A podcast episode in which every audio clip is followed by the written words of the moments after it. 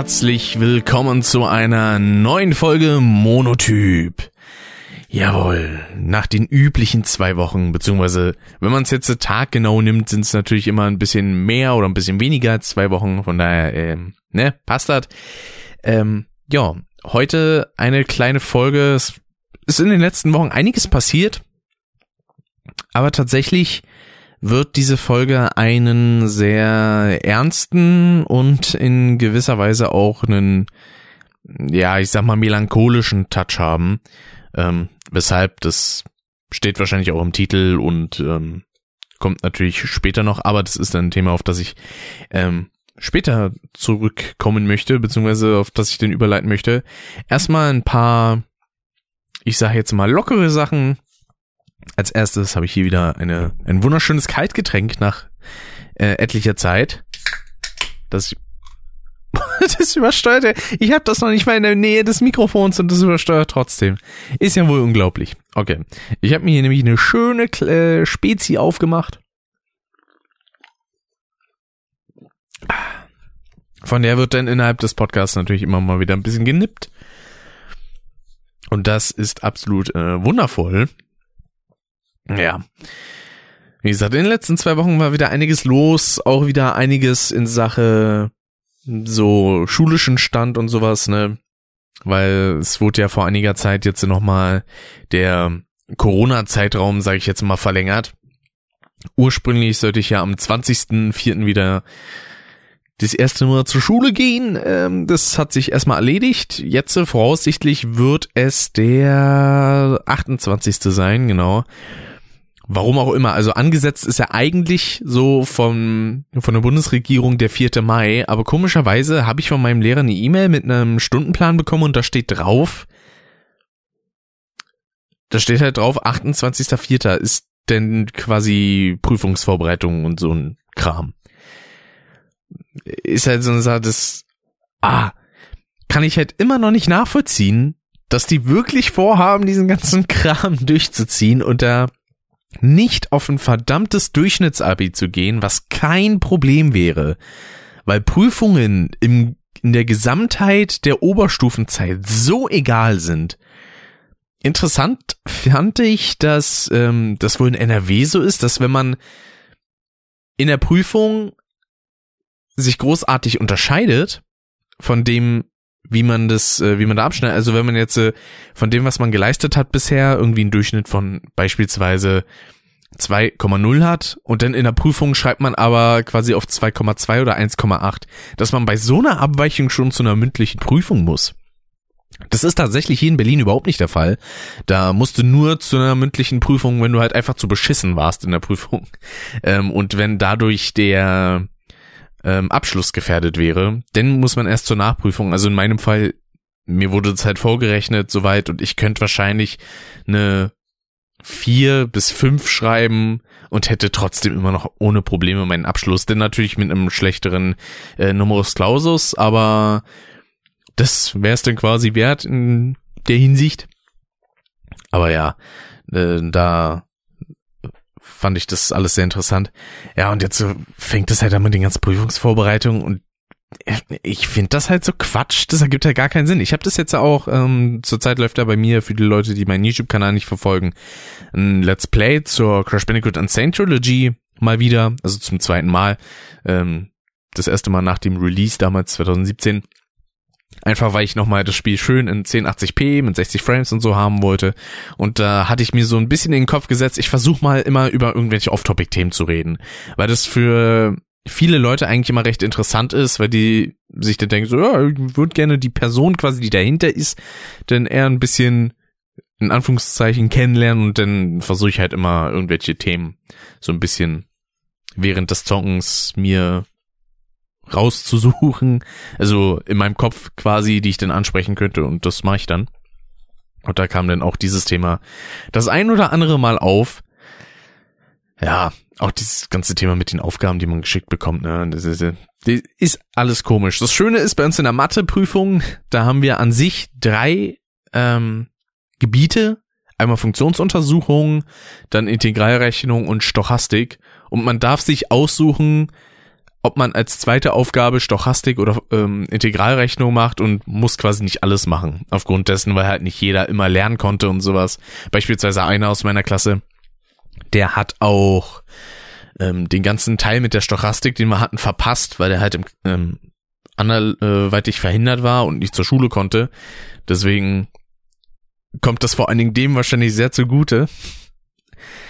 Und ja, da bin ich echt mal gespannt, wie das alles so wird mit dem Abschluss und sowas. Äh, uns wurden ja tatsächlich sogar auch die ganzen Adobe-Programme zur Verfügung gestellt, weil ähm, ja die Schule eine Abmachung mit Adobe getroffen hat und gesagt hat, hey, wir haben ja immer so bestimmte Accounts, die wir denn nutzen können in der Schule und die kann man jetzt halt auch erstmal für die Zeit zu Hause benutzen und das ist echt cool. Ich habe jetzt äh, Programme wie Illustrator und InDesign noch zur Verfügung, das ist mega gut. Mir fällt halt bloß leider nichts ein, was ich damit mal privat machen könnte. Ich hatte eigentlich sehr viele Ideen dafür, irgendwie Logo-Sachen machen, Layouts basteln und sowas. Aber irgendwie habe ich dazu noch nicht die, in Anführungszeichen, Kraft gefunden, da großartig was rumzubasteln. Und auch nicht die Lust. Ich weiß nicht wieso, vor allen Dingen fehlen mir da die Ideen, aber ja, mal gucken, vielleicht wird's ja in den kommenden Tagen noch was. Bin ich mal gespannt.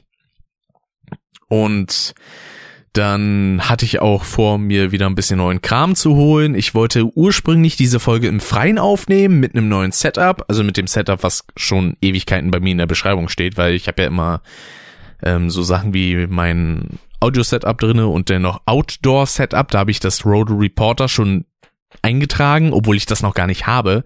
Und ich wollte das eigentlich schon haben und dann damit quasi draußen aufnehmen.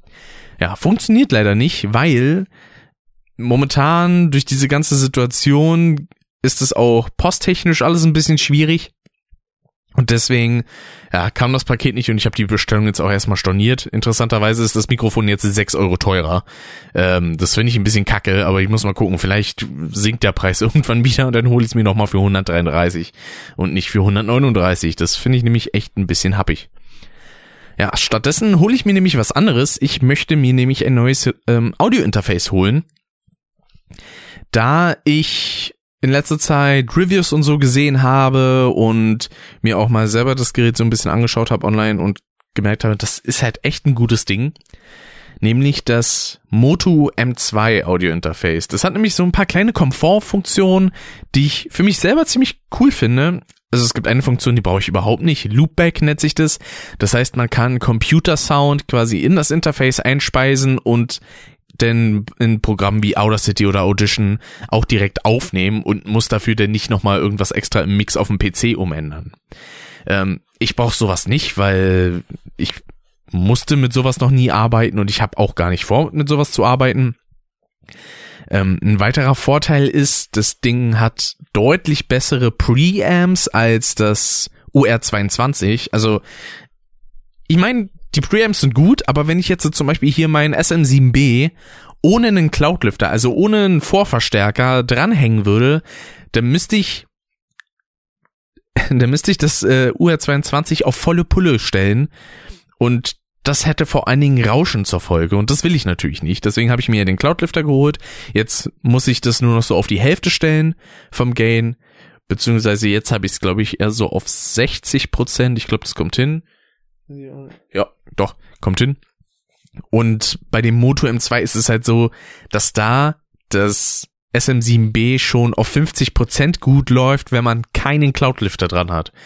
Ich glaube, das wird absolut fantastisch, wenn ich das dann auch mit Cloudlifter mache und dann habe ich einfach wahrscheinlich praktisch kein Rauschen. Außer halt mein PC, der ein bisschen, also den hört man eigentlich gar nicht. Das muss ich mal kurz überprüfen hier.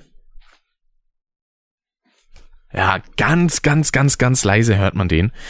Ähm, ich weiß auch nicht, inwiefern man den tatsächlich denn in der Tonspur hört, weil die Sache ist, nur weil ich es höre, heißt ja nicht, dass ihr das hört, weil das ist ein dynamisches Mikrofon, heißt also Umgebungsgeräusche werden abgeschirmt und dadurch, dass es eigentlich kaum wahrnehmbar ist und verhältnismäßig weit weg im Gegensatz zu meinem Mund an diesem Mikrofon, ähm, ist es tatsächlich sehr unwahrscheinlich, dass das Rauschen von dem PC überhaupt zu hören ist. Wenn ich jetzt äh, mein Mikrofon noch ein bisschen weiter wegstellen würde oder so, dann wäre es wahrscheinlich nur noch Eigenrauschen, was zu hören wäre, außer keine Ahnung, man hört dann sonst noch irgendwas.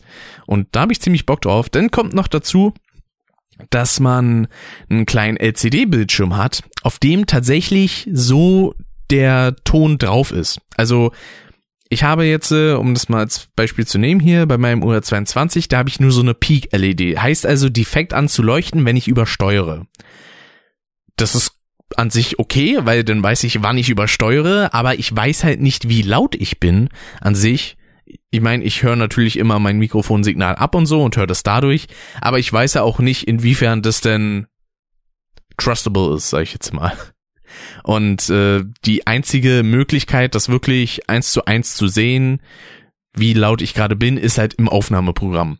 Und bei dem Moto ist es halt so, dass man da so einen kleinen LCD-Bildschirm hat und da wird einem immer angezeigt, wie laut das Mikrofon gerade ist. Und das ist absolut fantastisch.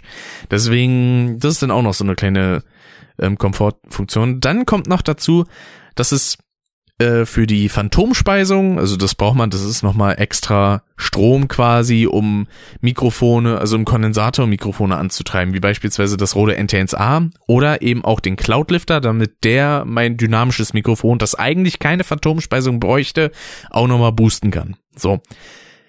Und ähm, das kann man für die Kanäle einzeln einschalten bei dem Moto. Das geht beim Steinberg nicht. Beim Steinberg, da muss ich quasi, wenn ich ein Gerät dran habe, was Phantomspeisung braucht, dann muss ich Phantomspeisung anmachen und das ist dann aber auch auf beiden Anschlüssen.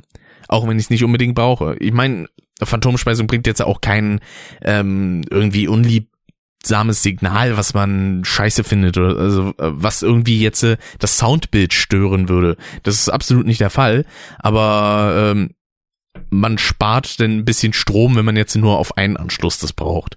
Und da gibt's dann halt die Möglichkeit zu sagen, okay, ich mache jetzt nur für einen Anschluss ähm, 48 Volt Phantomspeisung an und für den anderen nicht. Dann kommt noch dazu, was man auch noch separiert anwählen kann, ist das Monitoring. Heißt also, wenn ich jetzt mit einer Person zusammen äh, beispielsweise sitze und wir nehmen zu zweit an jeweils einem Mikrofon was auf, da kann ich mir aussuchen, von welchem Mikrofon ich die Tonspur auf meinen Kopfhörern hören will, die ich am Interface angeschlossen habe. Da kann ich dann entweder sagen, ich möchte beide Tonspuren hören, aber eine Tonspur links und die andere rechts. Ich möchte beide Tonspuren auf beiden äh, Ohrmuscheln hören oder ich möchte eben nur ein Mikrofon hören über beide äh, Ohrmuscheln. Und das ist halt auch eine ganz coole Funktion.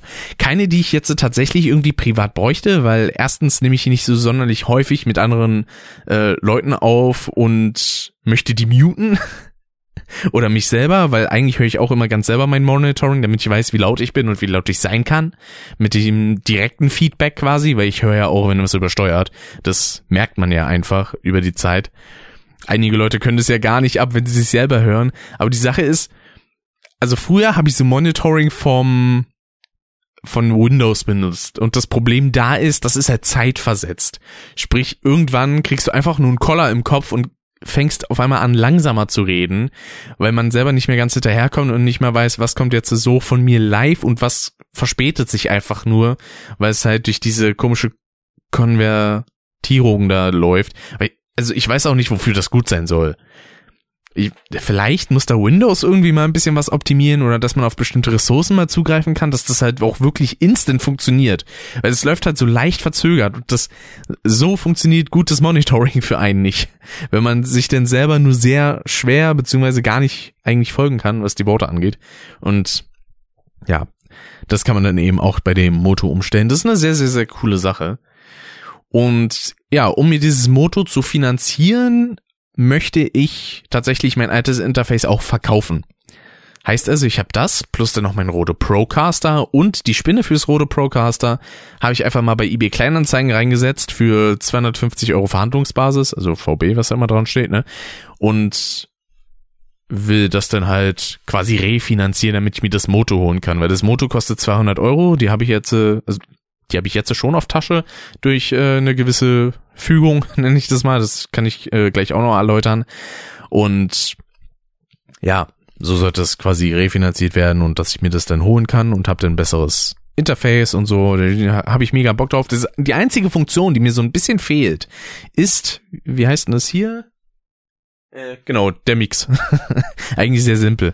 Nämlich gibt es beim Steinberg und bei einigen Interfaces auch die Möglichkeit zu bestimmen, wie sehr höre ich den Windows Sound und wie sehr höre ich den Sound von meinem Mikrofon. Die Sache ist, ich habe jetzt einfach mal das Mikrofon ausgestellt und ich habe das Gefühl, ich rede jetzt leicht lauter, weil ich irgendwie gegen was angehen muss. Ich weiß es nicht. Deswegen, ähm, vor allen Dingen, wenn ich eine Solo-Podcast-Aufnahme mache, dann drehe ich den Sound eigentlich immer so, dass ich quasi nur meinen Kopfhörer höre und gar keinen Windows-Sound. Und diese Funktion ist halt eben auch praktisch für so Sachen wie Let's Plays, weil beispielsweise nehme ich meine Spiele dann immer so auf, dass die auf dem maximalen Soundlevel sind. Also immer bei Windows 100%, damit ich so gut es geht, das quasi, wenn ich Bock habe, runterregeln kann und dass ich es dann nicht noch hochregeln muss. Ähm, ja. Und das ist halt praktisch, weil dann kann ich halt einfach sagen, okay, ich verändere im Mix des Videos nichts, aber hab's leiser auf meinen Ohren, verstehe mich ein bisschen besser, damit es halt auch passt wegen der Überwachung, sage ich jetzt mal, und äh, hab da kein Problem, dass mir das Spiel quasi das Trommelfell zerstört oder, oder äh, dass es quasi aus den Kopfhörern wieder halt ins Mikrofon und dadurch irgendein unangenehmes Echo entsteht. Und äh, das ist halt so eine Funktion, die habe ich jetzt so auf dem Moto M2 zumindest nicht entdeckt. Die gibt's auf jeden Fall beim N4. Da muss ich echt gucken, wie das denn ist mit dem Mix. Denn äh, ich habe ja hier von Steinberg das UR22 MK2, also Mark II. Und da ist der Kopfhörervorverstärker irgendwie schwächer, habe ich so den Eindruck, als der vom normalen UR22, was beispielsweise Dave hat. Äh, das ist mir letztes Jahr, als ich bei ihm war, aufgefallen, weil wenn man da ein Mikrofon anschließt und sich's abhört, das ist deutlich lauter als halt bei dem MK2. Ich meine, es klingt bei dem MK2 an sich von der Qualität ein bisschen besser. Das übersteuert nicht so schnell auf den Ohren, aber dafür muss man halt auch eben höher drehen und es ist halt ein bisschen doof, wenn ich denn mein Mikrofon quasi höher drehen müsste, um mich besser zu hören, weil dann übersteuere ich natürlich ein bisschen schneller und das will ich eben nicht. Und deswegen finde ich diese Funktion eigentlich ganz cool. Auch wenn ich zum Beispiel eine Podcast-Aufnahme mache, dann mache ich das auch mal so, dass ich dann äh, meine Gesprächspartner nicht in Discord leiser stelle oder in Windows, sondern einfach bei, nur bei mir auf dem Ohr, damit es halt keinen Widerhall gibt. Das dem einen oder anderen ist vielleicht sogar in der einen oder anderen Custom-Folge aufgefallen, ähm, dass man mich doppelt hört, weil tatsächlich bei Dave das irgendwie durch die Kopfhörer nochmal relativ gut ins Mikrofon kommt. Das ist jetzt eigentlich keine schöne Sache, aber gut, kann man jetzt ja erstmal auch nichts machen. Und äh, ja, so viel zu der Neuanschaffung. Und wie gesagt, das Procaster, die Spinne dazu und das UR22 möchte ich dann entsprechend verkaufen für einen ganz netten Preis, weil die Sache ist halt auch, also vor allen Dingen ein Mikrofon verbraucht sich halt nicht einfach. Ähm, beispielsweise mein Procaster, das habe ich jetzt halt seit über fünf Jahren und das funktioniert immer noch einwandfrei. Da, da ist es irgendwie nicht so, dass da, keine Ahnung, auf einmal mehr Rauschen ist oder irgendwas in dem Tonspektrum nicht mehr passt oder so. Nee, es klingt immer noch wie am ersten Tag, sieht auch noch top aus und so. Also da gibt's kein Problem. Und das Steinberg, was ich hier habe, das ist ja auch erst anderthalb Jahre alt ungefähr, weil ich habe mir das ja Ende Dezember geholt, 2018, weil da mein altes Interface kaputt gegangen ist. Das hat einfach nicht mehr funktioniert. Ich habe das sogar noch hier liegen. Aber ich glaube, das werde ich denn, wenn ich das jetzige verkauft habe, werde ich das auch dann wegschmeißen, weil braucht halt keiner ein kaputtes Gerät. Ich meine, wäre schön, wenn man es irgendwie kom äh, komprimieren, genau. Nee, äh, reparieren könnte oder so, das wäre nice. Aber ich glaube fast nicht, dass das möglich wäre. Müsste ich mich immer so ein bisschen umgucken, mal schauen. Und ich glaube auch, das MK2 hat ein bisschen bessere Preamps, weil ich habe das Gefühl auch, dass gewisse Mikrofone weniger rauschen. Äh, vielleicht liegt es halt auch einfach nur daran, weil der Kopfhörerausgang ein bisschen leiser ist. Ich weiß es nicht genau. Aber ich gehe schon fast davon aus. Ja, jedenfalls hat mich denn äh, daraufhin auch jemand angeschrieben auf Ebay, hatte gefragt, so, was ist letzte Preis? da habe ich den Preis genannt. Und da meinte die Person dann noch runtergehen zu müssen. Ich hatte so gesagt, so letzter Preis ja 200 Euro für die Refinanzierung. Das habe ich aber jetzt nicht so ausgedrückt, weil das kann ja den Leuten, die was kaufen, egal sein, was ich mir von dem Geld denn kaufe.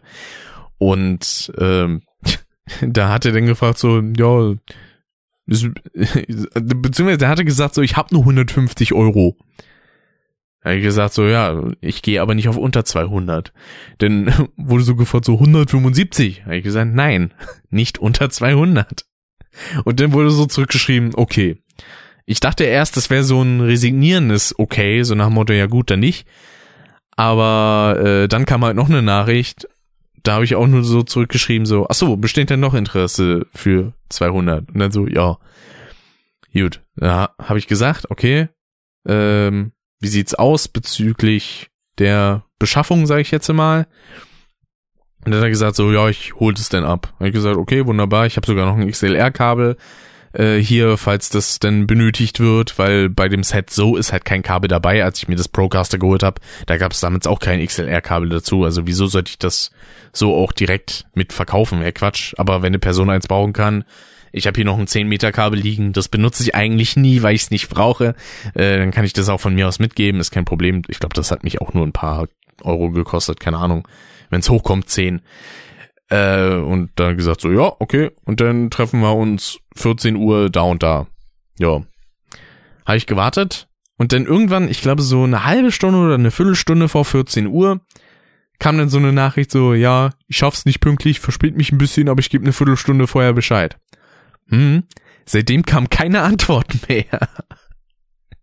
äh, und dann habe ich halt auch irgendwann nur geschrieben so, das also, Angebot steht dann eher wahrscheinlich doch nicht mehr, besteht kein Interesse mehr an dem Produkt. Kam auch keine Antwort, also von daher, ja. Und dann hat mich noch eine zweite Person angeschrieben und gefragt, wie alt das, äh, die Geräte sind und wie oft ich die benutzt habe. Wo ich mir denke, was ist das denn für eine Frage? Die laufen im Dauerbetrieb.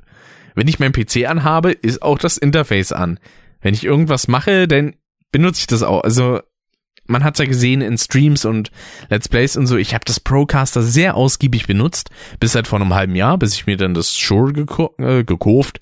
Bis ich mir das Shure gekauft habe, ist da. Und dann war das alles anders. Nee.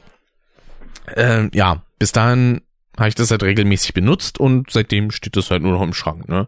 Ich meine, ich habe auch äh, Shen und Christoph das angeboten, falls sie äh, Interesse daran hätten, das dann zu einem entsprechenden Preis dann auch ähm, weiterzugeben, sage ich jetzt mal, weil die wollen sich ja auch ein neues Setup und so anschaffen und der Preis, den ich dafür habe, ist halt sehr günstig. Wenn man sich die ganzen Sachen neu holt, da ist man bei nicht ganz 370 Euro und das ist dann schon ein Unterschied, ob man jetzt 370 oder 200 für was bezahlt, weil 170 Euro mal eben haben oder nicht haben, ne, ja, auch schon, auch schon ein gewisser Unterschied.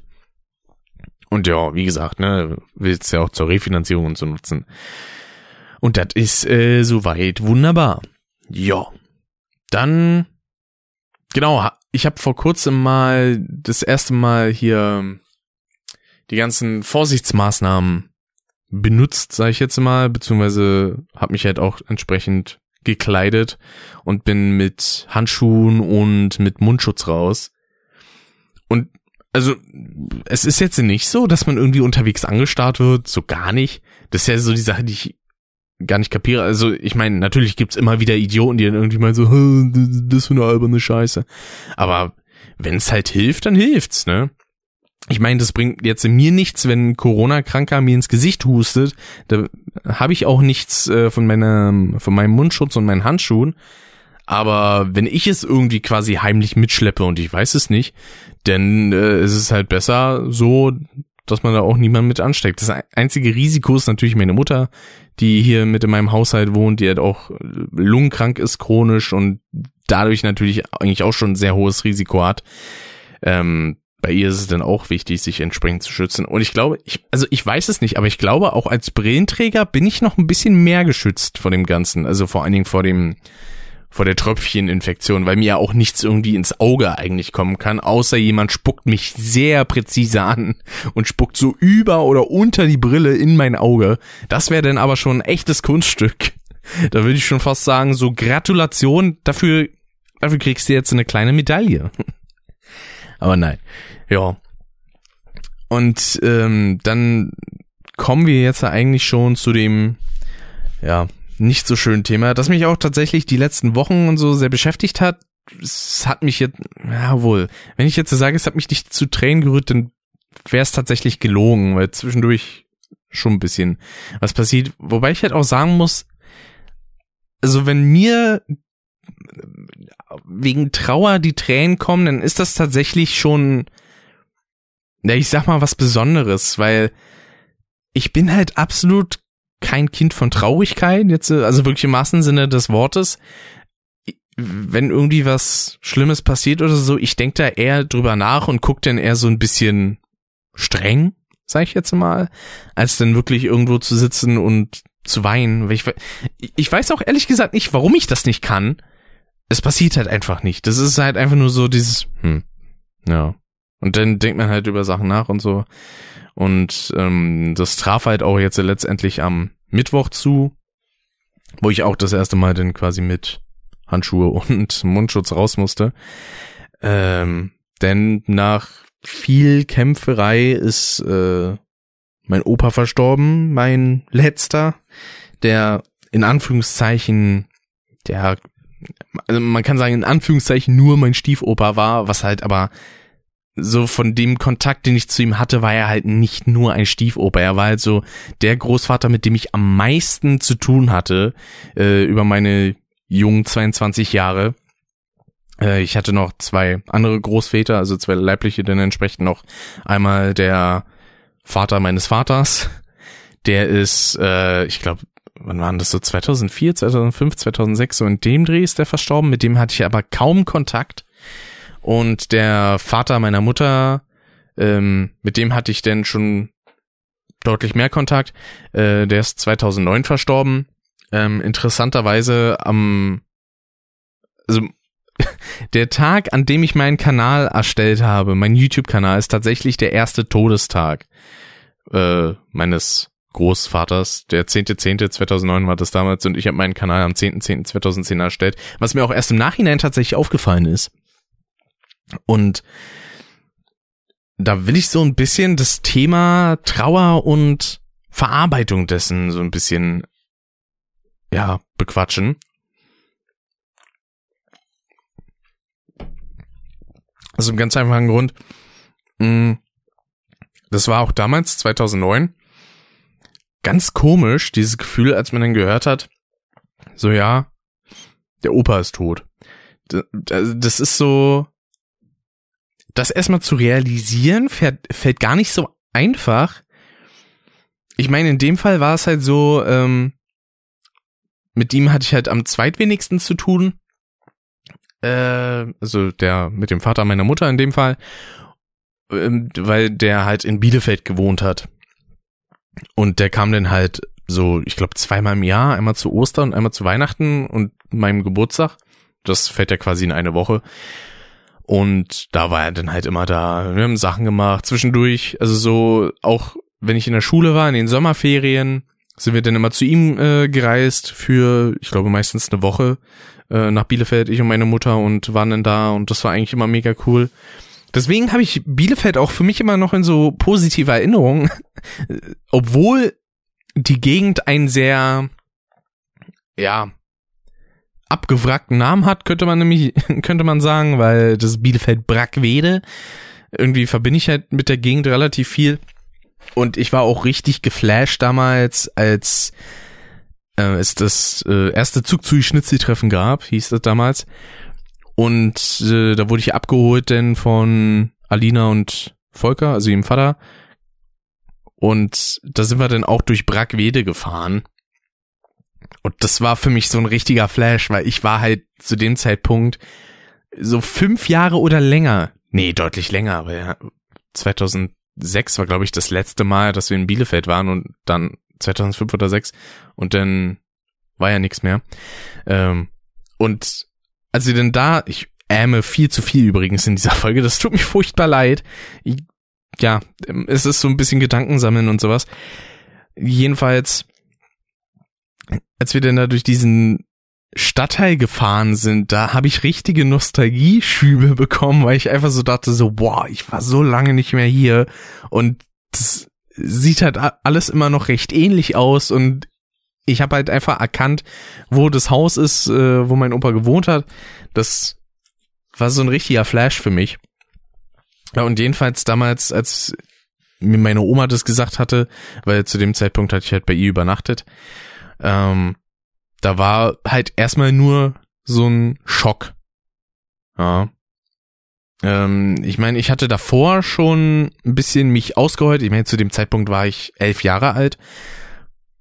Und ähm, als es bei ihm so in den, ich sag jetzt mal, letzten Zügen des Lebens war, da war ich mit meiner Mutter halt auch nochmal da und wir haben in seiner Bude gepennt, ähm, weil wofür sollte man sich ein Hotel nehmen, wenn der Verwandte quasi schon da wohnt und da sind einem dann auch zwischendurch mal die Tränen gekommen und es ist halt auch so ein Moment, da sieht man halt auch einfach Verwandte in einem völlig anderen Licht für sich. Also vor allen Dingen als Kind ist das so ein, in so einer gewissen Weise so ein Illusionsbruch, wenn man seine Eltern oder Großeltern einfach das erste Mal zum Beispiel Wein sieht oder richtig wütend. Das ist dann halt sowas, das kennt man gar nicht und man ist mega schockiert. Deswegen nimmt einen das oft auch so mit, wenn irgendwie Familienangehörige anfangen zu weinen. Weil das ist halt so, keine Ahnung, so in den ersten Jahren als Kind und als Kleinkind und so, da bildet sich irgendwie diese Illusion im Kopf von wegen, ja, eigentlich meine Eltern quasi, die sind unverwundbar, sage ich jetzt mal.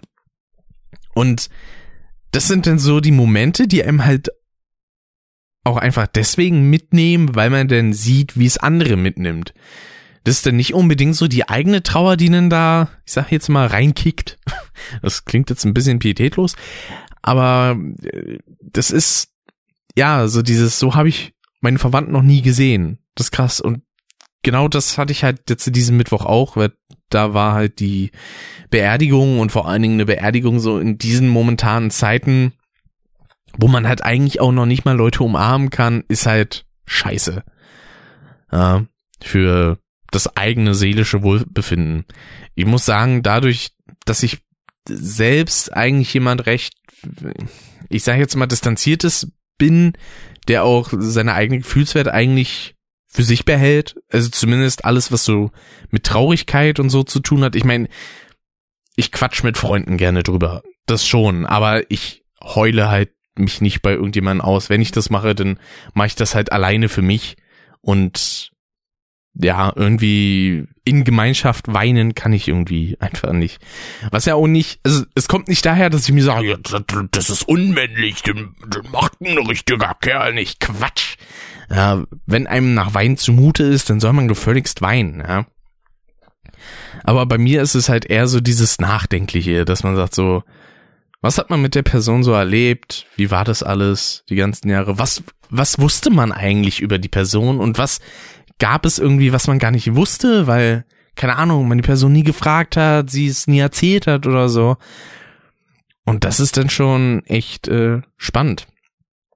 Und damals, um nochmal auf 2009 zurückzukommen, äh, da war es dann halt so, dadurch, dass mein Opa halt in Bielefeld gelebt hatte und der Rest der Verwandtschaft quasi in Berlin, musste halt eine Überführung geschehen, weil ähm, das ganze Grab und sowas ist halt auch alles hier in Berlin. Und die Bestattung war halt auch hier. Und das erste Mal so auf so einer Bestattung gewesen zu sein. Das war halt auch ein mulmiges Gefühl. Ich kann mich tatsächlich nicht mehr so wirklich dran erinnern, wie der Ablauf war. Aber ich weiß auf jeden Fall noch, dass wir in so einer Kapelle waren und da saßen und standen und währenddessen halt auch äh, eine Rede gehalten wurde und Musik gespielt wurde und sowas. Das hatte ich noch in Erinnerung. Aber genaue Details habe ich tatsächlich überhaupt nicht mehr im Kopf. Ich weiß nicht, ob mein Kopf das verdrängt oder ob ich es einfach nur vergessen habe. Aber ja, das Einzige, woran ich mich danach dann quasi da in der Hinsicht noch erinnern kann, ist, dass wir dann halt öfter das Grab besucht haben und so und ähm, vor allen Dingen meine Mutter hat das halt sehr mitgenommen, weil es, es ist halt immer so eine interessante Verbindung. So Mädels und Frauen, die sind halt eigentlich, die haben halt eigentlich immer so eine relativ hohe Bindung zum Vater und Jungs und Männer, die haben eigentlich eher so die höhere Bindung zur Mutter. Das merke ich ja auch bei mir. Ich meine, das liegt auch wahrscheinlich daran, weil ich eigentlich immer mit meiner Mutter zusammengelebt habe, weil nach, äh, weil meine Mutter hat mich halt alleine großgezogen zum Großteil. Natürlich war ich immer mal zwischendurch mit meinem Vater, habe mit ihm auch immer noch guten Kontakt, so ist jetzt nicht.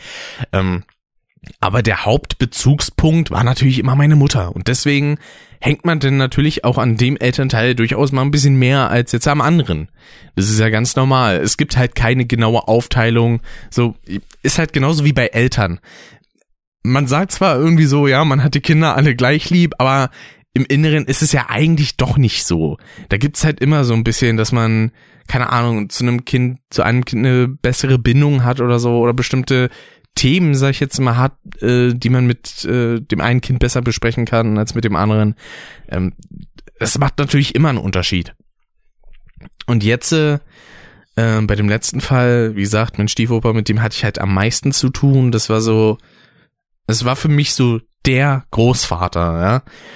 Und meine Oma, in dem Fall die Mutter meiner Mutter, ähm, die waren halt zusammen. Und das halt muss gerade mal überlegen, 40 Jahre, 40 oder fast 40 Jahre, 38 oder so, irgendwie so in dem Dreh und waren halt auch viele Jahre dann verheiratet. Und vor allen Dingen meine Oma nimmt das halt super derbe mit. Und das war dann halt auch wieder so ein, ich sage jetzt mal innerer Schock für mich, weil ich meine Oma noch nie so traurig gesehen habe. Natürlich absolut verständlich, weil ich meine, man hat quasi nach mehreren Jahrzehnten seinen Partner und, weiß ich nicht, Seelenverwandten verloren. Im schlimmsten Fall. Und das geht einem natürlich nah. Ja. Ich meine, natürlich gibt's denn mal Momente, wo man sich gezofft hat und so, aber das ist ja nicht so, dass man denn deswegen direkt sagt, so, ja, ich gehe jetzt, so, tschüss. Ja, das ist ja auch sowas, das wird an der heutigen Generation stellenweise auch zu Recht kritisiert, dass man wegen jedem kleinen Geschiss Schluss macht. Ähm, wo man dann noch sagen muss, also es gibt natürlich auch ältere Ehepaare, die einfach nur noch zusammen sind, weil sie zusammen sind, ähm, wo man dann sagt, keine Ahnung, eine Scheidung wäre zu kompliziert oder es wird sich eh nicht mehr lohnen quasi. Aber das war halt schon so eine Sache. Und auch in dem Fall, also diese Beerdigung, dadurch, dass man ja auch immer den Abstand wahren musste und sowas, äh, kommt dann natürlich auch keine Nähe auf, sage ich jetzt mal, aber da war es halt wirklich der Fall, dass ich überhaupt nicht äh, keine Träne vergossen habe oder so. Was halt, wie gesagt, nicht daran liegt, dass ich äh, keinen Bock auf Heulen habe oder es nicht zulassen würde oder so, sondern es passiert halt nicht. Ich wurde halt einfach nur nachdenklich, stand da, irgendwann hat mir tatsächlich auch der Rücken weh getan, weil ich tatsächlich nicht gewohnt bin, irgendwie eine halbe Stunde zu stehen. Das eigentlich ziemlich schlimm. Äh, ich, eigentlich sollte ich da ein bisschen mehr Bewegung walten lassen, aber na gut. Und ja, also auch da denn diese Nachricht zu bekommen, so, das war's jetzt, äh, er kommt halt nicht mehr wieder, war dann halt auch, äh, also ehrlich gesagt fällt es mir immer noch schwer, das zu realisieren. Weil immer, wenn man irgendwie, also immer wenn ich was mit meinen Großeltern gemacht habe, waren eigentlich fast immer beide dabei. Ich meine, mein Opa, der war zwischendurch immer mal weg, ja, an bestimmten Tagen, entweder zum Skat spielen oder zum Fußball schauen, aber sonst hatte ich ihn halt immer um mich. Immer wenn man da war, denn immer umarmt und ja, alles gut und hm.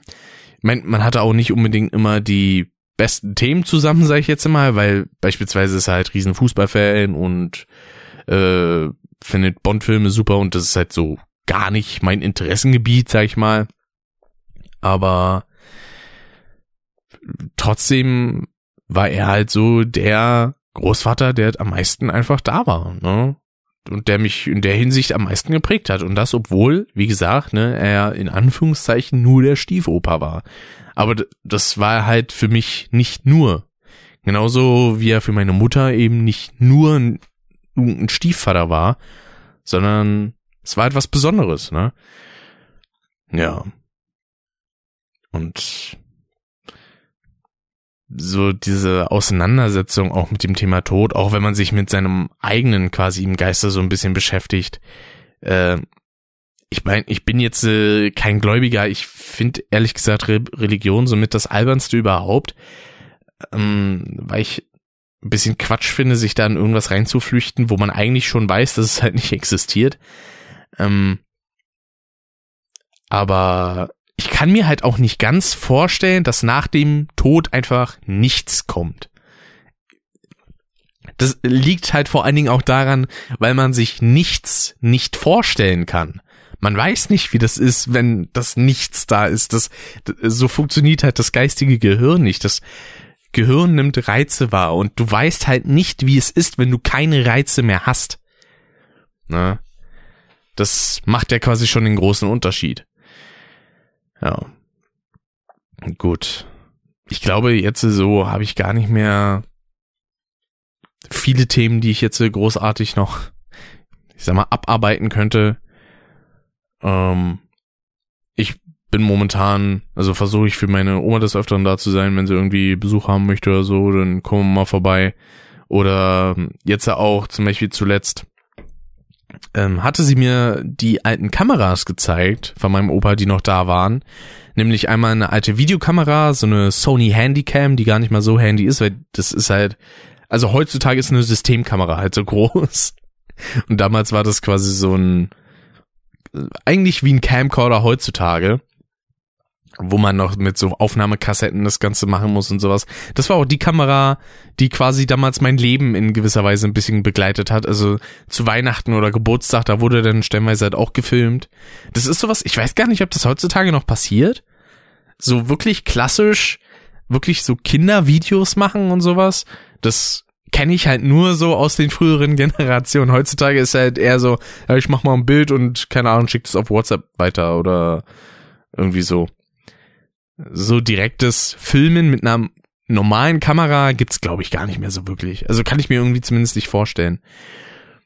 Und ähm, ich habe halt ein paar Abnehmer für die Sachen. Also es war wie gesagt einmal so eine Videokamera und dennoch eine alte Minolta 7000 AF. Ich habe keine Ahnung von dem ganzen Gebiet von analogen Kameras und dadurch, dass ich halt ein paar Leute kenne für die Videokamera, zum Beispiel den guten äh, Julian, äh, Leute, die den Custom Podcast gehört haben, die werden auch ihn wahrscheinlich kennen vom letzten Jahr. Da war er einmal zu Gast. Das müsste die Folge, boah, wie hießen die nochmal? Mord und irgendwas hieß die Folge. Ich weiß es nicht mehr genau. Ich guck mal kurz nach, wie die Folge hieß. Für die Leute, die das vielleicht nachhören möchten, das war Custom Nummer 34, genau. Retro und Mord. so hieß die. Eigentlich ein sehr schöner Folgentitel, finde ich. Da war der gute Julian dabei, der halt sehr ähm, viel so hobbymäßig mit alten Videokassetten und so alten Aufnahmen zum Beispiel von Fernsehsendungen und allgemeine Fernsehaufnahmen so aus den 70er, 80er, 90er und so was. Äh, damit beschäftigt er sich mit alter Tontechnik, also so beispielsweise Ah, ich habe den Namen gerade vergessen davon. Hier Tonbandgeräte und sowas. Und da habe ich ihn einfach mal gefragt, ob er vielleicht Interesse an dem Camcorder hätte. Ja, eine Handycam. Und da hat er gesagt, so ja, an sich schon. Er hat sogar noch so Kassetten zu Hause und habe ich gesagt, so okay, äh, kann ich dir dann gerne verkaufen, wenn du magst. Und für die Kamera, für die Minolta, die hat sogar noch ein extra Objektiv und sowas dabei und einen Blitz. Und äh, da kenne ich natürlich auch eine Person, die gute Julle, die X3 Julle auf YouTube, ähm, die auch sehr viel mit analoger Fotografie und sowas macht. Und da dachte ich so, hey, sie wäre doch ideal dann für die Kamera. dann habe ich mich da erstmal auf Ebay ein bisschen umgeschaut, was denn für die Kamera so genommen wird. Da habe ich dann die wildesten Preise gesehen, irgendwie von 5 bis 130 Euro, je nach Zustand und Vollständigkeit natürlich. Weil, also beispielsweise die günstigsten, die irgendwie so für 30 Euro angeboten wurden, das war dann aber nur dieser Buddy. Und eigentlich ist das teuerste ja auch an der Kamera sind die Objektive. Also wenn du für eine für einen Kamerabuddy teilweise schon 800 Euro bezahlst, da zahlst du dann fürs Objektiv nochmal 2000 oben drauf. Also, das ist krass, wie viel Geld man da versinken, versenken kann. Kommt natürlich auch auf den Nutzen an, ne? Wenn man jetzt äh, ein Makroobjektiv möchte oder eine eins mit sehr hoher Brennweite oder so, wie beispielsweise ähm, bei so Sportreportern, Journalisten, Fotografen und so, die denn mit, keine Ahnung, so dicken Objektiven da hängen, wie mein Tisch groß ist das ist halt schon hart. Es lässt natürlich viel Licht rein und sowas für gute, knackige Bilder. Ja, und sie hat sich dann gefragt, ob sie Interesse an der analogen Fotokamera hat. Dazu gesagt so, ja, hätte sie. Schlag mal einen Preis vor. Dann habe ich einen Preis vorgeschlagen und das werde ich dann jetzt die Tage noch verschicken. Und ja, vor allen Dingen interessant war halt auch, weil meine Oma war halt damit einverstanden und ich dachte so, ja, wenn es hochkommt, dann sagt meine Oma wahrscheinlich so, hier für den Verkauf kriegst du, keine Ahnung, 20 Euro oder so in die Hand gedrückt. Ja. und dann telefoniert meine Oma mit meiner Mutter Und ich hatte ja auch das meiner Mutter erzählt und sie meinte dann, also sie sagte, kannst du ganze Geld haben. Und ich halt so, oh, was? Oh, das ist aber super lieb, Dankeschön. Oh, das ist halt, ey, also für mich ist halt sowas nicht selbstverständlich. Auch wenn mir meine Oma halt immer mal wieder, sie ist halt wirklich eine mega nette und super großzügige Frau. Ähm, immer mal wieder hat sie mir irgendwie mal einen Zehner oder einen Zwanziger in die Hand gedrückt. Und es ist halt so die Sache, ich würde halt nie auf die Idee kommen, irgendwie zu fordern, zu sagen, ey, gib mal jetzt. Ja.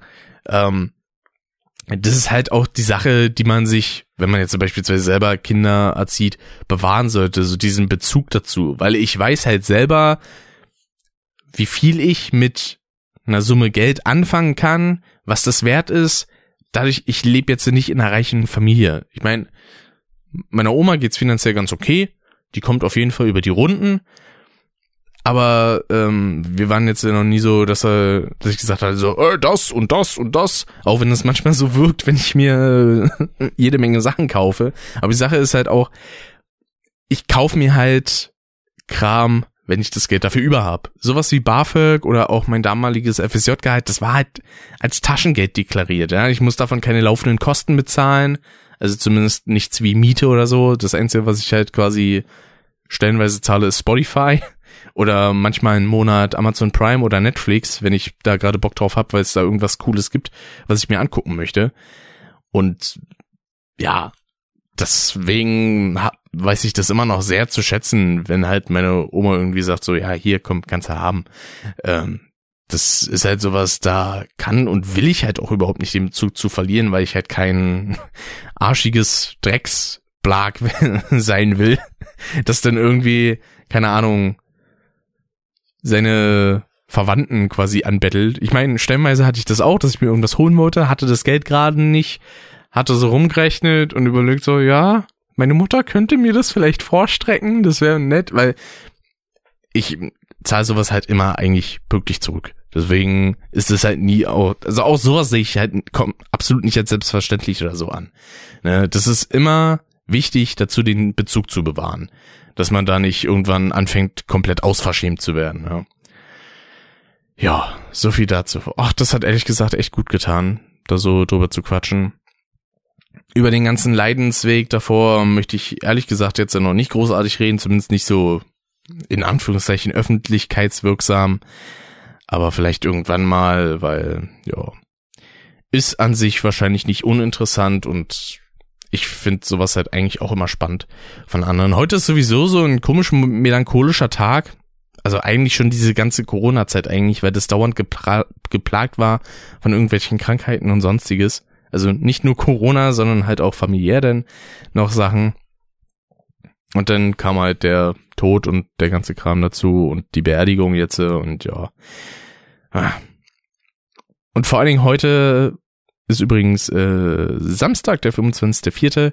hat auch noch der gute Niklas gestreamt und bei ihm im Stream war irgendwie auch so eine gewisse Melancholie mit drinne, dadurch, weil er halt so von Stories aus seiner Familie und sowas erzählt hatte, die echt interessant mitzuhören waren. Äh, zwischendurch dann auch quasi per Mobilfunk denn nur übers Ohr quasi, als ich äh, unterwegs einkaufen war. Ja, ja alles schon so eine Sache, ne? Ich meine, dieses ganze Podcast-Format nutze ich ja auch so ein bisschen einfach als, weiß ich nicht, kann man es Gesprächstherapie nennen, wahrscheinlich schon. Ja. Weil das kostet mich kein Geld. Ha! Auch wenn ich jetzt keiner bin, der irgendwie ein großartige depressive Züge hat, also so gar nicht. Es gibt höchstens mal irgendwie Zeiten, wo man so ein bisschen nachdenklicher ist und ein bisschen, ja, Sachen überlegt, aber ist jetzt eigentlich nie so, dass man denkt so, äh, mein Leben ist so scheiße, ich will nicht mehr. So, so einen Gedanken hatte ich tatsächlich noch nie und werde ich hoffentlich auch nie haben. Das wäre, glaube ich, somit das Schlimmste, was mir passieren würde, wenn ich einfach nur sagen würde, ich habe keine Lust mehr und will das Ganze nur beenden. Das wäre krass und schlimm. Also da würde ich mir hoffentlich auch Hilfe suchen, wenn dem so wäre, weil also man kann sich da auch irgendwie selber nicht denn einschätzen, ne? Weil ich meine, das sage ich jetzt, aber irgendwann, wenn es vielleicht in, keine Ahnung, durch irgendwelche komischen Sachen so kommen sollte, dann stehe ich da und sage, nein, Ich hab nix. Ich lass mir da nicht helfen. Nee.